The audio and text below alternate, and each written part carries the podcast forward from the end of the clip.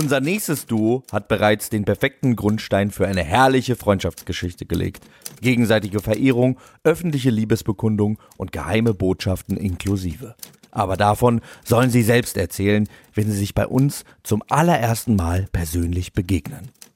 Seit über 17 Jahren kennt sie ganz Deutschland. Sie selbst hat aber nie damit aufgehört, sich immer wieder neu kennenzulernen. So zog sie etwa vor einigen Jahren aus der Großstadt aufs Land und zwar so richtig, ohne Anschluss ans öffentliche Stromnetz oder die Abwasserversorgung.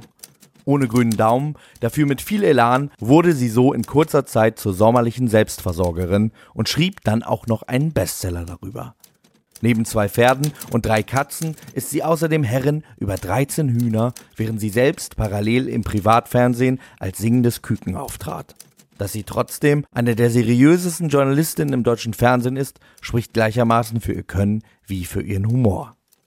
Sie trifft auf eine ganz eigene Tausendsasserin. Seit ihrem ersten Auftritt als Stegosaurus bei einer Schulaufführung ist einiges passiert.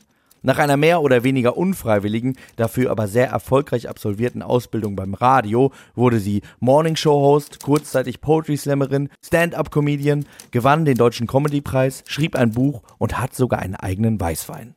Außerdem ist sie ungefähr dreimal einen Marathon gelaufen und hätte gern wieder ein Meerschweinchen. Auf dem Papier klingt das doch schon nach dem perfekten Freundschaftsmatch. Aber können die beiden unseren hohen Erwartungen standhalten und werden sie jetzt vor unseren Ohren allerbeste Freundinnen?